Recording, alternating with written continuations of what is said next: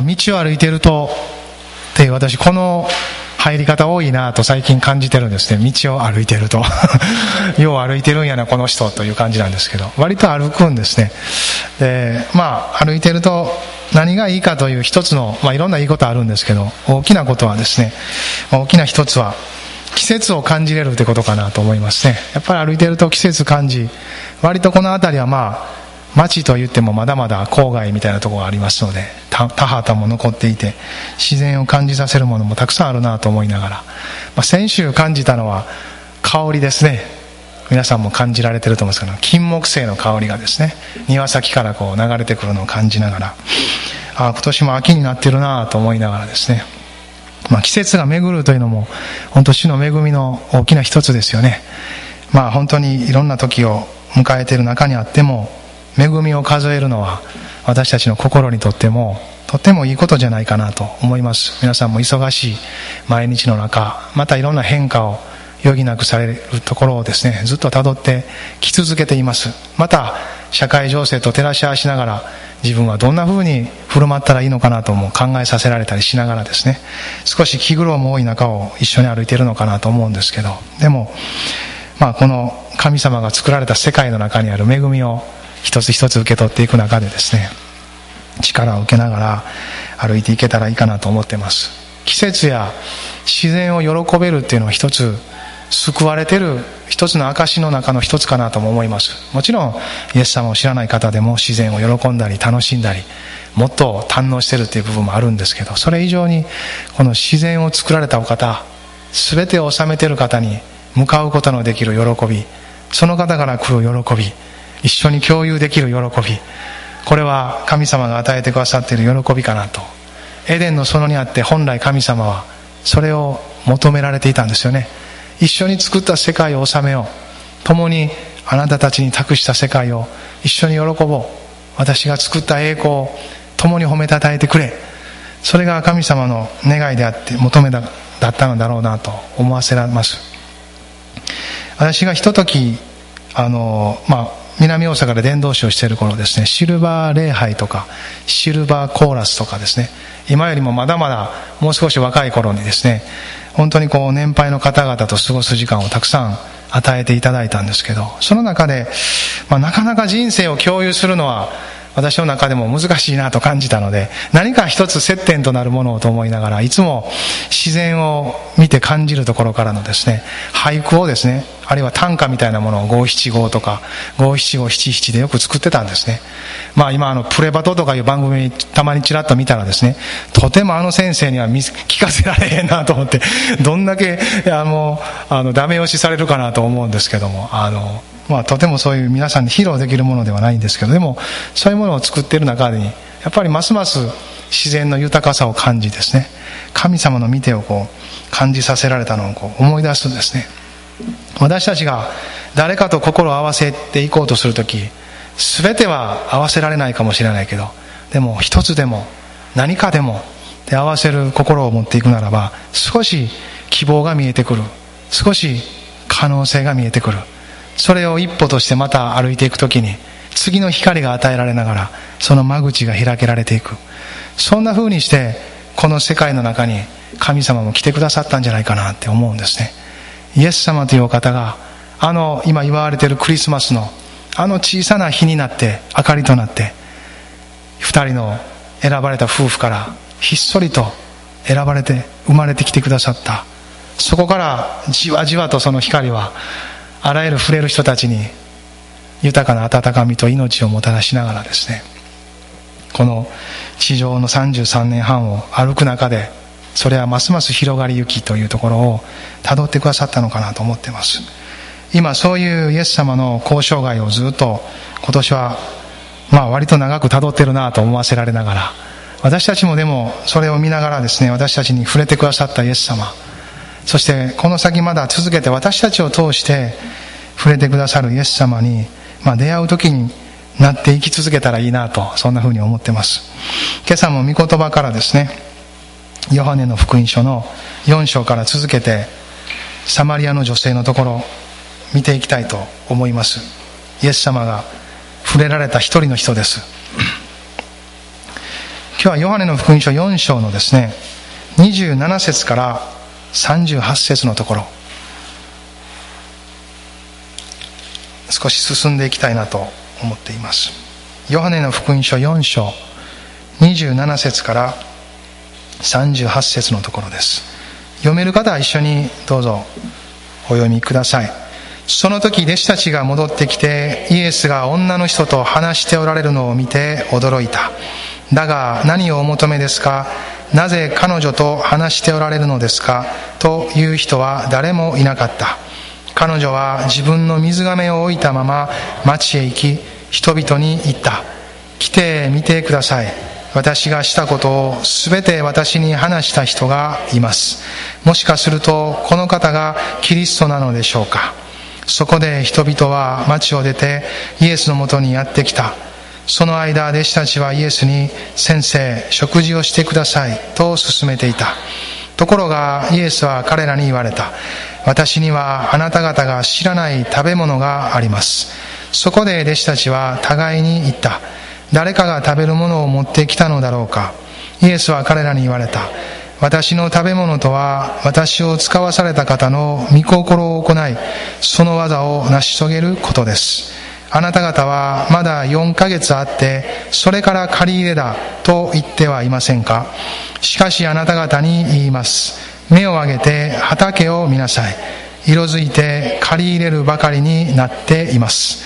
すでに狩る者は報酬を受け永遠の命に至る身を集めています。それはまく者と狩る者が共に喜ぶためです。ですから一人が種をまき他の者が借り入れるという言葉は誠です。私はあなた方を自分たちがロークしたのでないものを借り入れるために使わしました。他の者たちがロークしあなた方がそのロークの身に預かっているのです。まあ興味深いこのサマリアの女性の記事のところをずっと見てるんですけど、まあ、イエス様の交渉外前にも話した内容かもしれませんがご自身が福音を宣教していく宣言し人々に触れられていく時には大群衆であったり時には誰かの家であったりこのように個人的にも、まあ、個人伝道ですよね。このサマリアの女性との間に描かれていることというのは。いろんな形で触れられていきましたがもう一つの側面として弟子たちを養い育てるっていうのがあるんですね。弟子作りです。弟子たちを養育し訓練し彼らを整えていく。何のためなのか。この後彼らがイエス様と同じことをしていくためです。小さなイエス様のような存在になってこのイエス様が天に上げられた後も彼らの当時の時代ですがまたそこからつながって今2000年経ってるんですけども同じことをするためです。それを通して地上において主が許された時間の中で働きが継続していくためです。イエス様が天に上げられてもしそれで終わったらそれで終わりなんですけどイエス様ははっきりと精霊を使わす御霊を使わすのであなた方のうちにあって進むのでその方に導かれるままそして御霊は私を証しするので私が話したことも思い起こさせるのでそのように歩いていくんですよ。と言われたんですね。そして私よりももっと多くの大きな技をすることになるでしょうって。確かにイエス様は限定された時間の中限定された地域の中で働かれた。でも今や世界中にそれは文字通り約束通り広がっていってます。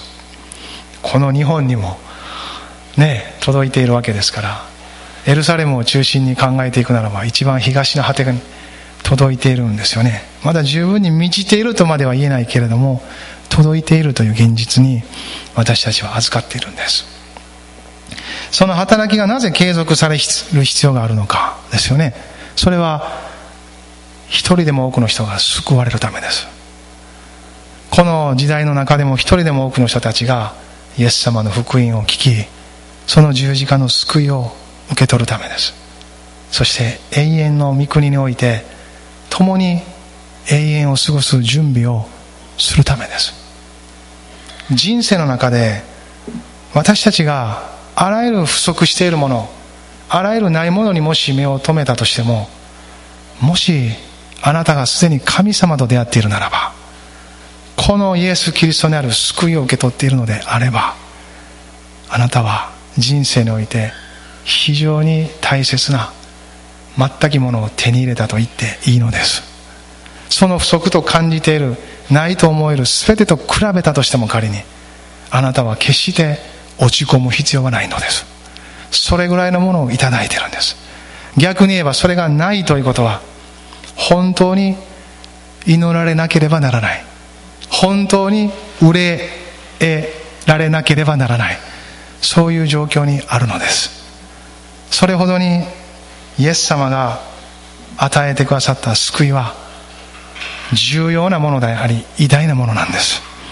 大切という言葉で片付けられないほど永遠を結んでいく命なんですね。それを与えてくださった方の同じ心で継続して一人でも多くの人がそれがこの時代の中でもまだ続いている神様の心であると固く信じています。ヨハネの3章16節の中に神は実にその一人子をお与えになったほどにと有名な言葉があります。皆さん言えますか？その後。神は実に一人子をお与えになったほどによう愛された。それは御子を信じる者が一人として滅びることなく永遠の命を持つためである、まあ、いろんな訳が少しあるのかもしれませんけど。同時に第一手モての2章の4節には神は全ての人が救われて真理を知るようになることを望んでいるって書いてます。第二ベテラの3章の9節には神は一人として滅びることを望まず忍耐をもってこの時代を寛容をもってこの時代を引き伸ばしてくださっている。その3つの言葉は父なる神の心そのものです。これはある時私はずっとこの御言葉3つを握ってたんですけどある説教者がですねこのことを言っておられました。日本で一番でかい教会の牧師です。大きさ的には。あ同じやと思ったんです。あ、まあ、聖書からの真理だから一緒だと思うんですけど同じ御言葉3つをポンポンポンと並べてこれが父なる神様の御心ですとおっしゃってたんです。そうですよ。私たちは今挙げた3つの御言葉を通して父なる神の心を知ることができるんです。一人として滅びることを望まず一人子を使わされたほどに愛しておられるという。私たちを愛したように私たちを通してあらゆる人たちを愛そうとしておられる。それが今まだ続けられている父の心の実現の計画です。そのためにこそイエス様も来てくださいました。そして今の時は肉体を取られたイエス様はもうおられません。でもそのイエス様について本当に記されたこの聖書があります。当時は逆に聖書がないんですよ。このように完成された形で聖書はなかった。だからもっと聞くことを一生懸命しないといけなかった。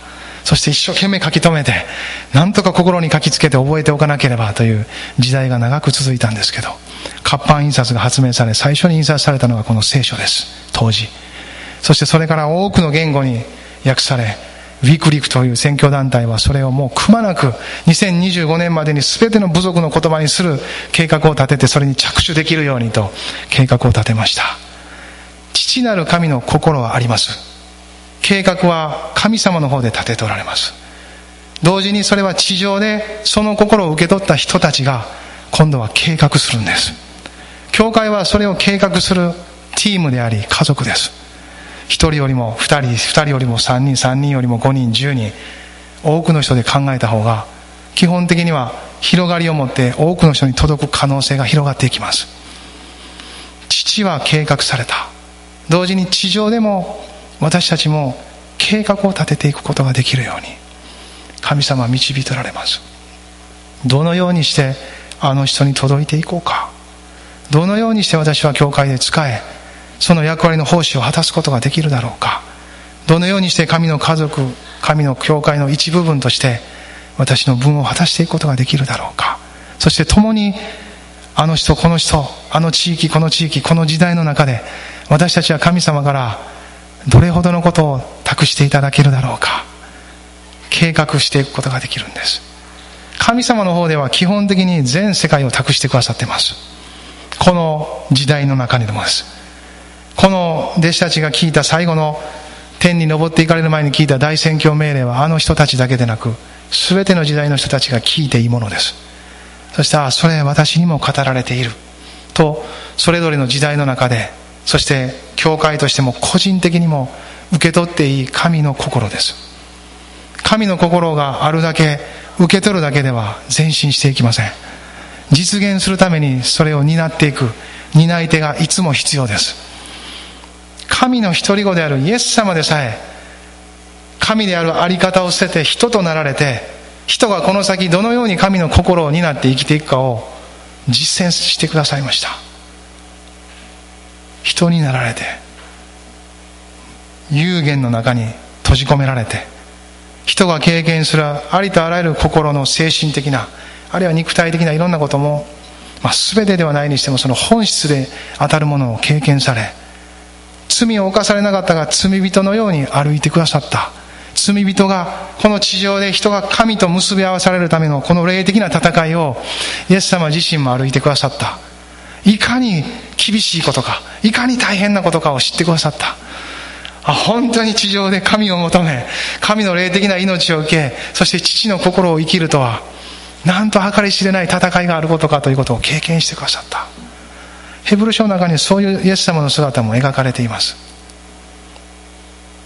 キリストは人として来られた時にご自分を死から救い出すことのできる方の前に涙を持って祈りそしてその経験の上に聞き入れられたと書いてますよ。まあ全て私たちのためであるとしてもイエス様はそこを通ってくださった。そして弟子たちともその歩みを共にしてくださってこの先は弟子たちが計画していくんです。弟子たちがその心を受け取りそれに基づいて考えていくんですね。そしていかにその心を実現していくことができるかと祈りながら計画し考え形にしていくんです。そして一つ一つ具体的にそれを実践しながら失敗もあるでしょう。うまくいかないこともあるでしょう。でも効果があった。効力をそうした。そういう出来事も出てくるでしょう。そういうものを受け取り合いながらこの時代を共に勝ち取っていこうとする。そういう教会が今も時代の中で求められている教会の姿なのかなと思っています。私たちもこのサマリアの女性とイエス様とのやり取りを見ながらきっといろんなことを思い巡らしたと思います。ああ私の周りにいるあの人にもどうやって届くことできるのかな。あるいは私に対しても主はこのように語ってくださったらもう一度感謝があふれたり自分のこととしても他の人に届こうとすることとしてもまたイエス様がいかに父なる神に聞き従ったのかなという姿からも自分も父なる神にどう従っていったらいいのかなそのようなことも考えながらですね私たちはこのところを読み進めることができるのではないかなと思います。今日の箇所はその弟子たちに対してその弟子たちとのやり取りの中で主が交わされた会話が中心になっています。もちろん背景にはこのサマリアの町人々そしてそのサマリアの女性のことがあるんですけど27節こうあります。その時弟子たちが戻ってきてイエスが女の人と話しておられるのを見て驚いた。だが何をお求めですか？なぜ彼女と話しておられるのですか？という人は誰もいなかった。神の時はいつもタイムリーですね。ちょうどその女性とのも会話が終わり私がそれですと。彼女がほぼキリストと出会いもう受け入れるまでに至ったところを見計らったかのように弟子たちは帰ってくるんですね。そして帰ってきて見るとサマリアの女性のように弟子たちも驚くんですイエス様なんやこれ。あんなん見たことないって普通ユダヤ人である私たちはサマリア人と話もしないのにしかもこともあろうに女性と話してるって。路上でラビがそんなことしてええんか？って思ったんですよね。そのように弟子たちも思いました。でも誰も何も尋ねなかったって。弟子たちはいつもですねいろんな形でイエス様が自分たちが日頃考えているような隔てを超えていくことを見ていたんですよね。この前の段階ではエルサレムにいて宮清めしてるんですよ。うわーって蹴散らしてですね。人々を神のもとに来ることを妨げてるって言ったんですよね。本来の在り方にないことをイエス様は憤りを持って表された。父の心ですよそれもまた。このサマリアの女性に関わるのも父の心。宮清めをしたあの憤りを持ったイエス様も父の心。一つ一つ神の心の実現のためにイエス様歩かれました。まあ弟子たちも幾分かそういうイエス様を見ていたのでああなんかまたしておられるんかなと。見守るしかない。そのボーダーを越えていくイエス様をですね彼らは見守りながらです。そしてその間にこの女性はですねもう街の中に走っていくんですよ。とどまっていられない。ひとたびイエス様に出会い命をもらった人の姿だと思います。もう走っていってそしてとどまっていられなかった。彼らは彼らに福音が伝えられるために彼女は走っていったんです。その間の出来事がこの21節でああ31節から書いてあることです。その間というところですよね。女の人が走って町の人たちを呼びに行った。その間に弟子たちは間髪入れず31節こう書いてますね。先生食事をしてください。と勧めていた。このサマリアの女性との記事もそうですが弟子たちとのやり取りを見てもですね一番感じることはギャップなんですよ。イエス様と人とのギャップなんです。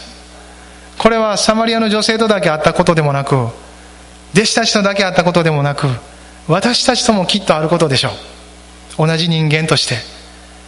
イエス様と人との間にはいつもギャップがある。その語っていることに話さんとしていることにあその次元に ギャップがあるんですね。それをここでも見ることができます、まあ、しかしイエス様はそのギャップを埋めていってくださるんです。なぜならギャップがあるままほっといてもですね信じれないじゃないですか。いやそうですか。なんかよう分からんけどなんか言うてはるわで終わるんですけど。そのギャップを埋めていかれる。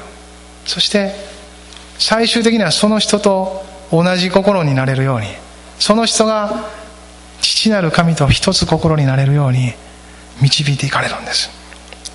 ここでも3つのギャップを見ることができるんです。一つは人が知らない食べ物。そのギャップです。弟子たちの皆さん心情を考えたらどうですか？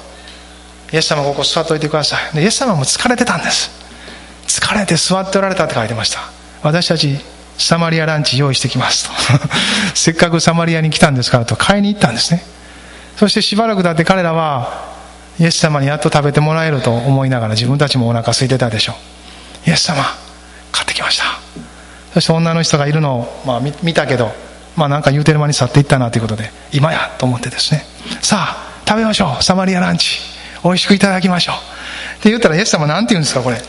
32節一緒に読みましょうか。ところがイエスは彼らに言われた。私にはあなた方が知らない食べ物があります。何ですかね、これ。やっと準備して帰ってきてさあ食べようと思った時にイエス様のこのある種冷たい一言私にはあなた方の知らない食べ物がある弟子たちもびっくりですよね弟子たちとしてはそれは思いますよこの33節でそこで弟子たちは互いに言った誰かが食べるもん持ってきたんかなって。もうイエス様ランチ済みやって。食べたみたいや。なんやってせっかく買いに行ってきたのに。いろいろ思ったと思いますよ。弟子たち何人もいるのでね。みんながみんなあそうかよかった。イエス様空腹じゃないんやって。元気になるわ。って思った人ばかりじゃないと思います。せっかく買ってきたのにって。せっかく準備したのにって思った人いるかもしれませんね。でもそういうことは書いてませんがとにかくイエス様と弟子たちの会話にギャップあるんですね。それもそんなはずですよね。イエス様は大体こう普通の出来事の中で急に入れてくるわけですから。サマリアの女性との時には水でした。飲み水。今度は食べ物です。水も食べ物もどちらも生活に欠かせない。人生に欠かせないものですよね。それをイエス様題材にされてここでも間髪入れず弟子たちに教えようとしてくださった。ですよ。ちょうどいい題材じゃないですか。私にあなた方の知らない食べ物あるって。言ったんですね。イエス様から痛恨の一言が放たれるんです。ねもちろんイエス様はここで通常の食事を否定したのではありません。イエス様もマタイのところでもですね酒税人たちや罪人と呼ばれる人たちと一緒に食事したって大宴会。楽しみました。わあマタイお前金持ちやな。こんなん毎日食べとんかって。いやいやイエス様が来たから特別ですよ。嘘つけお前毎日こんなんやろとか言いながらですね大宴会を楽しんだわけですね。そのようにして過ごされました。またカナの婚礼ではですね本当に人生の祝福である結婚式のブドウ酒が尽きることがないように水をブドウ酒に変えて振る舞われた。間接的にですが人生の営みであるあらゆることを主も楽しまれ祝福された。そして地上にある歩みの中でそれらを通して力を得ること命を得ることリフレッシュしながら人生を前進させていくことについて非常に肯定的に歩まれた。宗教的にでも儀式的にでもそんなもんいらんと言って仙人みたいに雲の上におる人のようでもなかった。本当に人として歩いてくださったんですね。でもここでは主は違う食物のことについて話されたかったんですよね。イエス様は主に従うこと父なる神に従うことについてこの食物ということを通して弟子たちに教えていかれたんです。この34節にははっきりそう書いてますね。これも一緒に読みましょうか。イエスは彼らに言われた私の食べ物とは私を使わされた方の御心を行いその技を成し遂げることです。父の心を行うこと聞いて従うことそれが私の食物ですと言ったんですよ。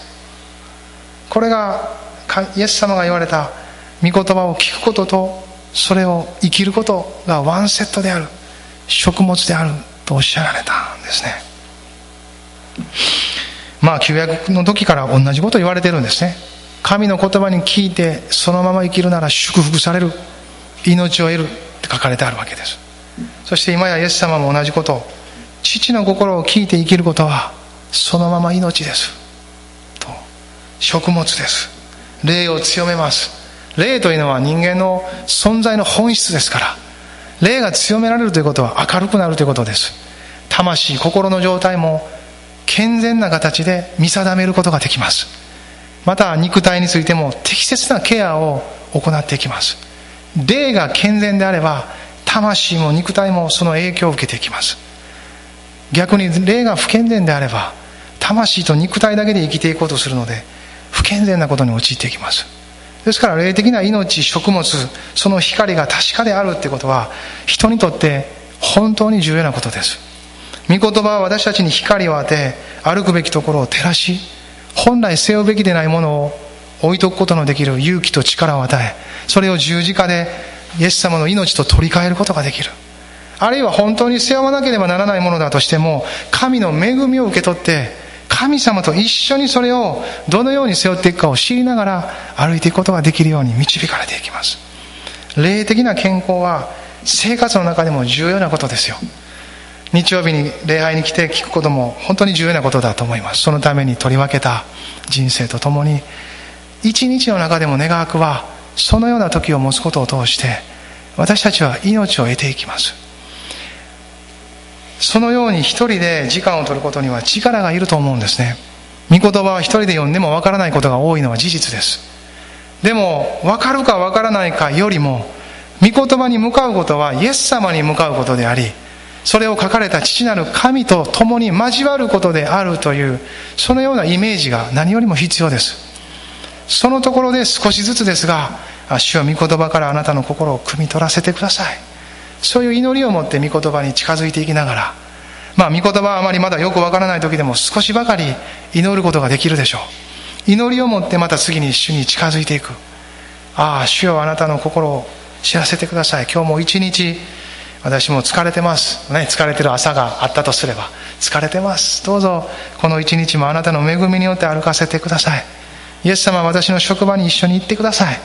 私の心からイエス様がご覧になってそして職場でもあなたの心を一緒に生きれるように助けてください。恵みを持ってと、ね、行ってからも職場の机で一言祈るのも一つかもしれません。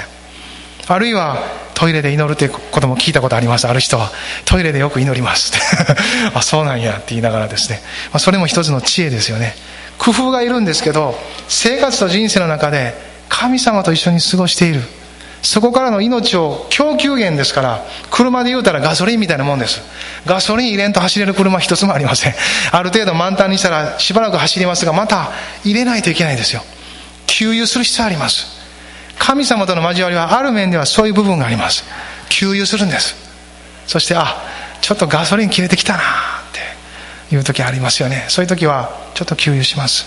まあ頑張っていけんこともないんですけど入れた方が早いじゃないですか。遠慮せんとアクセル踏めるし。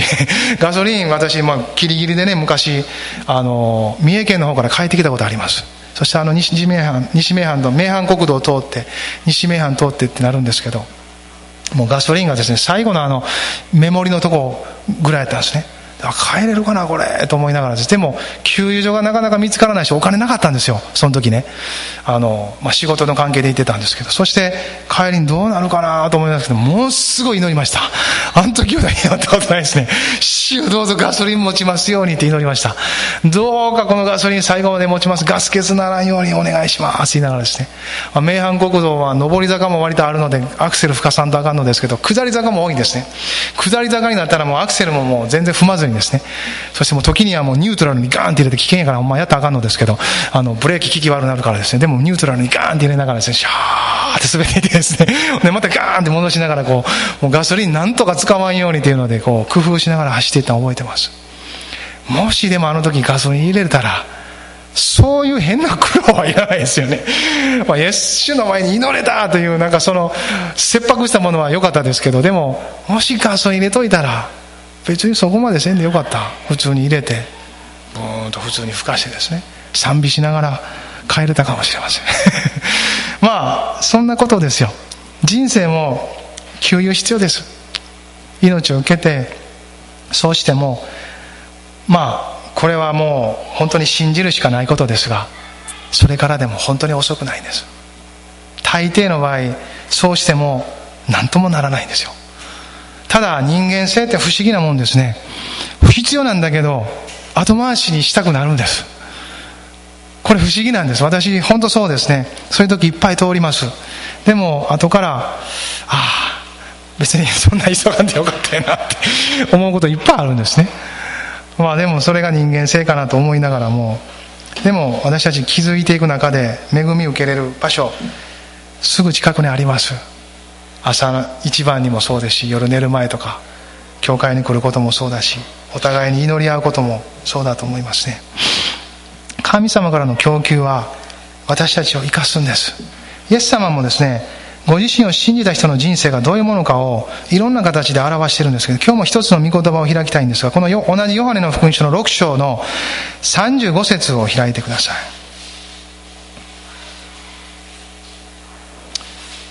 まあいろんなところに散りばめられていますが、この御言葉も力強い御言葉ですよね。6の35一緒に読みましょう。イエスは言われた。私が命のパンです。私のもとに来る者は決して飢えることがなく、私を信じる者はどんな時にも決して乾くことがありません。なんと強い否定で言ってくれてるんでしょうか。決して飢えることなく、決して乾くことありませんって。ハレルヤ。そうですよね。この霊の命いただいていますだからここからもらうんです。ああイエス様。という一つの祈りがこの命につながっていきます。ああ私を満たしてください。元気づけ力づけてください。日々の糧を与えてください。そのようにして御言葉にも向かいつつ祈っていくんです。主と交わるように過ごしていくんです。賛美も溢れ出てきたら賛美も歌いながらですね。そのようにしながらいいと思います。そうする中でこの従っていくという人生が生まれていきます。神様の心を知らなかったら従うことはできません。神のために何かするという人生は導かれても神が導かれていることを歩むということはできないんです。これにはクリスチャン生活の中での大きな転換が必要です。私たちはひょっとしたらともすれば神のために一生懸命になってるかもしれません。神様のために働かな、まあ、それは形を変えて教会のために働かなとなるかもしれません。あるいは牧師のために働かな。まあそんな人どこまでか分かりません。お互いのためにとか。そのためにが健全なものであればいいんですけど何か神様が求めている私たちの人生はそういうものではありません。私たちがご自身のために働かれることを求めてないんです。ご自身の御心に生きることを求めておられるんです。それが父の心ですよ。そしてイエス様が言われたそれが食物です。主の心に生きていくですよ。旧約聖書の中で私が大好きな一人の人でカレブっていう人いるんですね。カレブさん。この人は主に従い通した人で有名です。あの民数記に描かれているカデシュ・バルネアでヨシュアと共に約束の地に登っていこうと心を決めた一人の人です。そして新明記においても彼の名前は主に従い通したという人で出てくるんです。ちょっとその辺りを御言葉で開いてみたいと思うんですけどまず一つは民数記のですね御言葉なんですけど14章の24節。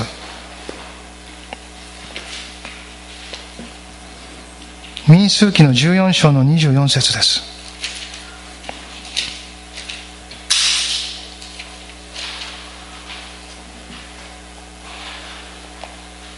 まあ、その前後関係もあることですが、皆さんきっと、もうこのストーリーをよくご存知だと思いますので、14の24だけ一緒に読みましょう。ただし私のしもべカレブは他の者とは違った霊を持ち、私に従い通したので、私は彼が行ってきた地に彼を導き入れる。彼の子孫はその地を所有するようになる。ヨシアとカレブだけがこの世代の人たちで、次に向かう約束の地に入ることができた人です。なぜなら神様はその理由を申し上げています。従い通したからだって。神様と神の民と共に歩くことに従い通した人なんです。そしてそれが神の御心なんですよ。彼らは自分でただ約束の地に入りたいと思ったんじゃありません。神のために何かしたいと思ったのでもありません。主が語られたことに忠実に従おうとしたんです。その結果彼らがこの神様からの言葉をいただいたんです。まあ、続けてですね、新明記にも彼らのことが出てくるんですね。新明記は40年経った後、もう一回、モーセが民の前にいろんなことを繰り返して語るところなんです。新明記の一章です。新明記の一章の36節です。新明記の1の36。このところを一緒に、これも読みましょう。ただエフンネの子カレブだけがそれを見ることができる。彼が踏んだ血を私は彼とその子孫に与える。彼が主に従い通したからだ。アメ従い通したからだ。と書いてます。そして事実その通りにヨシュア記において彼はその血を受け取っていくんですね。ヨシュアの14章の9節ヨシュア記の14章の9節です。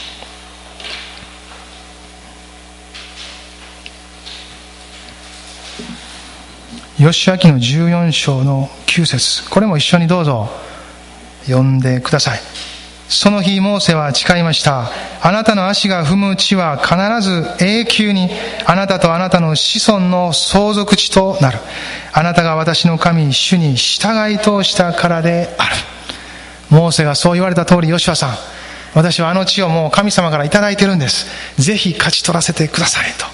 そして彼はヨシュアのその任命を受けてその地を勝ち取りに出かけていくんです。ハレルヤ。勝ち取る戦いをしっかり戦います。と言って彼は出かけていくんですね。この約束の地を受け取っていくというのは私たちの信仰者の人生としては自分に与えられた神様からの約束を人生の中で勝ち取るということなんですよ。与えられてはいりますが信仰によって勝ち取っていくんです。信じて戦うならば勝ち取れるのでしっかり戦うんです。あなたの人生の時間をその心を経済とかまつわる全てのものを神のために主に従って用いることができるように勝ち取っていくんですよ。その戦いはずっとあるんです。なおあるんです。救われてなお救われたからこそその目が開かれたので何に価値を置くべきかをはっきりと見定めさせていただけるんです。ヨシアとカレブは状況と環境に動かされなかったんです。彼らは神の言葉に動かされていくんです。それが最も価値あるものであるということを信じたからです。ですから彼らはそこに従い通すことができました。もちろん従い通すためには神の恵みがあったんですが神様の恵みを彼らは受け取れる心をそのまま主の前に置き続けたんです。主の恵みによってどうぞ神様あなたの御心を生き続けることができるように助けてください。あなたに従う人生をもって主に取り分けられた人生をあなたが望むような主の栄光のために使えるように助けてください。と祈ったんです。そのような祈りが私たちの人生にも必要ではないですか。イエス様も地上を歩かれた時その一日の始まりの中に祈りました。終わりが来る時祈りました。なぜなら流されそうになるからです。世の潮流は激しいからです。神様もそうですが世もこぞって私たちを使おうとしています。世の目的のためにです。世とは何ですか？悪魔の支配下にある。その霊的な現実の中で私たちは翻弄されるほどの急流の中にさらされています。しかしそこに神の生ける水の川が入ってきたんですよ。その水を飲んだということはこの自らの流れも私たちの人生の中に今入ってきてるんです。今その世の潮流の中を私たちの中をこの生ける水の川が流れ始めてるんです。この川幅を広くしていただくんです。この川底を深めていただいて流れをこの世の潮流よりも急流にしていただくんです。そしてこの流れをもっと先まで届いていく流れとなるようにこの源である主を見上げるんです。礼拝とはまさにこの源である主の御座を見上げこの方を崇めることです。崇める中でこの御座からの流れがふんだんに私たちの人生に流れるからです。そしてその流れを持ってここから旅立っていくそれぞれの使わされた一週間の人生を歩き出すんです。この流れが健全であれば世の潮流に負けません負けることがあってもまたやり直したらいいんです命の水の川は枯れません敵は嘘吹くでしょう。お前の中で命の水なんか流れてるんかって。お前がそんな風に歩いていて命の水なんか流れっこないって言うかもしれません。いや、私がどんな風に歩いていたとしても命の水の川は神からの流れだって。私の遺憾に関わらず流れるんだと。これが勝利する秘訣です。私にかけないんです。神にかけて、そのことを受け取っていくんです。私ではなくキリスト。キリストにあって神の流れは私の中にふんだんに精霊によって注がれている。だから私の失敗や私ができなかったそんなことに目を留める必要なんかないということなんですよそしてその流れが来た時に本当に処理しなければならない神への悔い改めはその流れがもたらしてくるんですああ本当に私は神の心を傷つけていたな。御心を損なっていたんだな。主よすいませんでした。今はっきりとそれが分かります。しかし私はなおあなたのこの流れの中を生きていきます。悔い改めたらこんな風にして流れの中で起こっていき、流れの中に絶えず流れ続けるためにもたらされるものであって、私たちを在籍感で苦しめて、この命の流れが流れてないかのように閉じ込めて、ますます流れが来ないようにすることではないんです。精霊によって認めさせられていく悔い改めは、私たちをこの流れの中に立ち大さすんです。キリストにあって。そしてそのところで真摯に砕かれた心を持って神の前にひざまずくことができるんです。全て御霊の技です。精霊の働きなんですこれは。人が勝手に感じて作り出せるものではありません。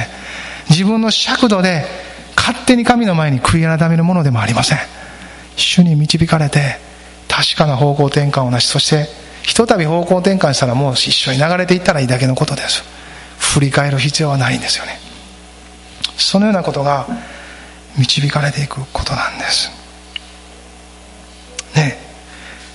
まあ、昨晩私眠る前にですねなんかいろんなことを考えとったんですね。時々寝る前に考える時ありますけど大体もうすぐ寝るんですけどもう今明日にしようと思って寝るんですけど なんか昨日は、ね、いろんなこと考えてなんとなくこうクーッとちょっと寝 寝寝寝づらかったんですねでも寝づらい中でこうふっと考えていてですねあれもこれもそれもあれもそうやなそうやなってふっと気づいたんですねまあ、その前にこの4章の御言葉見てたので、この御言葉が私の心に光を差したんです。それは、この30、あ、ごめんなさい、もう一回ヨハネの4章帰りましょう。4章のですね、35節の言葉なんです35節一緒にちょっと読みましょうかヨハネの4章の35節ですさっきの続きですあなた方はまだ4ヶ月あって、それから借り入れたと言ってはいませんか。しかしあなた方に言います。目を上げて畑を見なさい。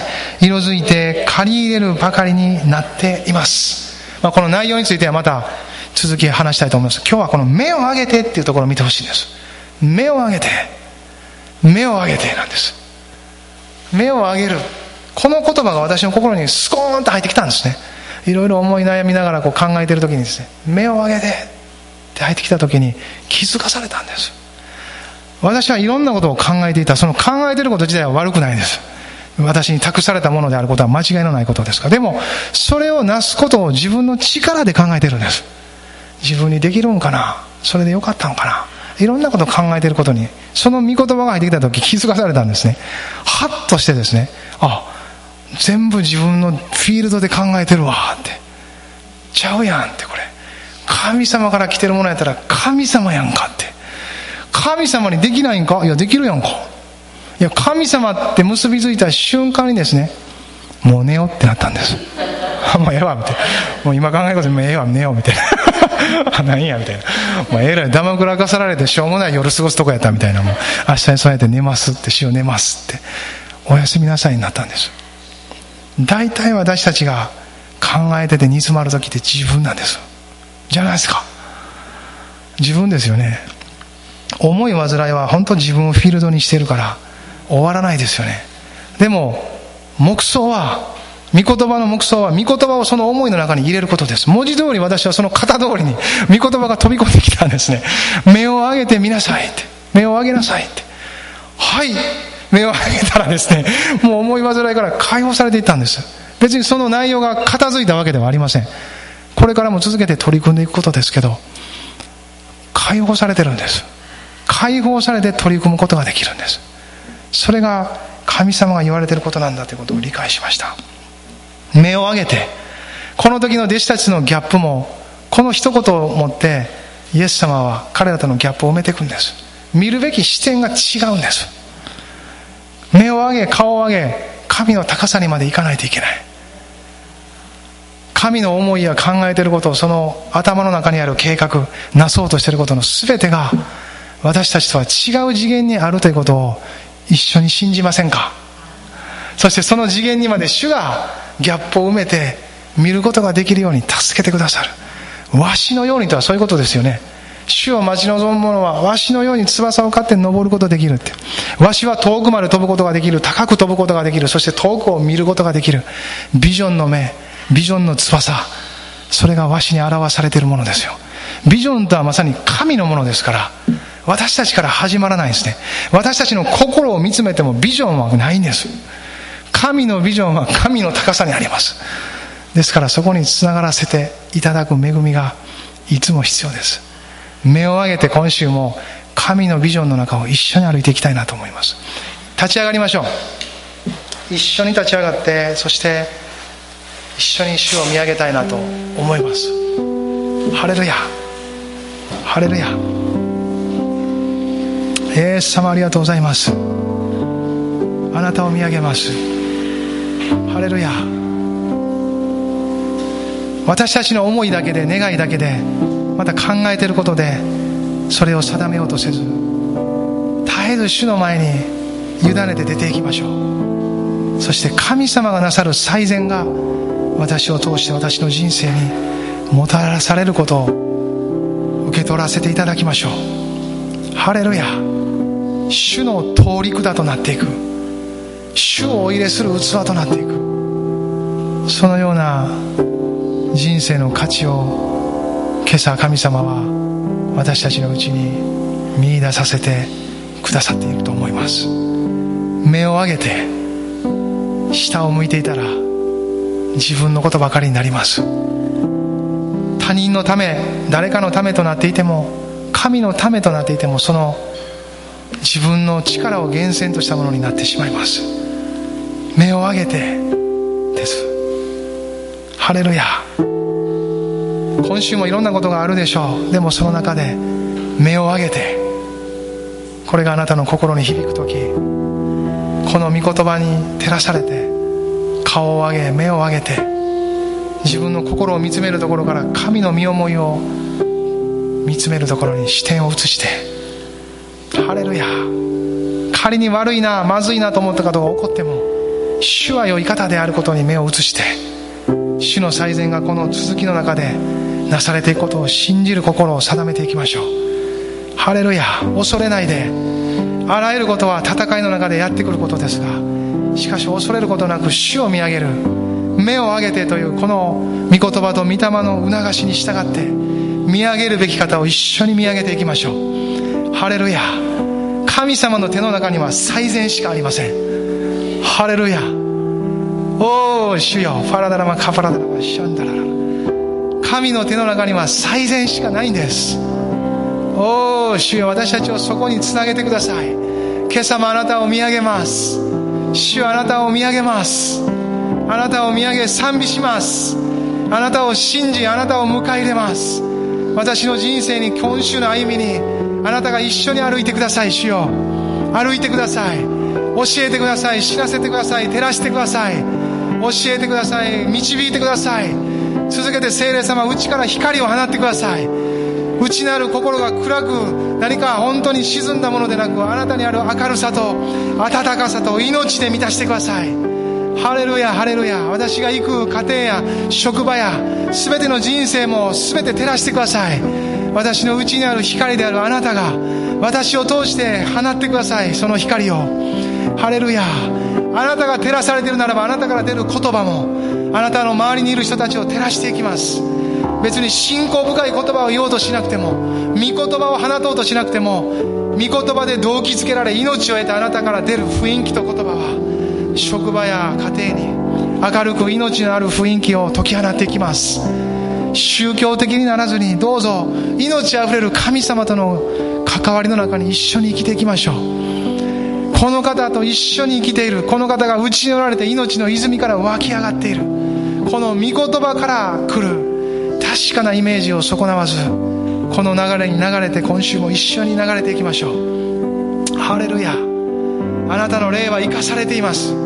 イエス様が十字架であなたを背負いそして死なれたけれども復活してその命をもってあなたを生かしています。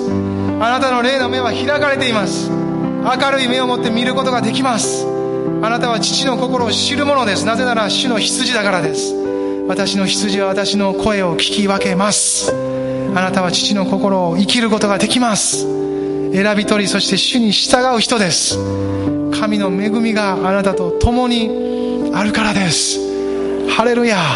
キリストにあって内なる御霊によって今週も主の子供として神の子供として一緒に歩いていきましょう。主を信じる者神の礼拝者です。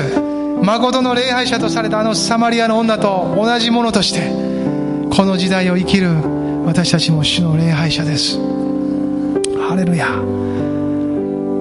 神は霊だから。霊と誠によりたたえ神は霊だから霊と誠によりたたえる。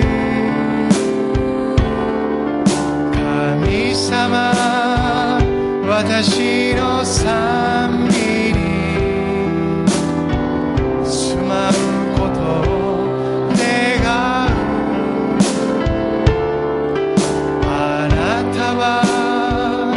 誠の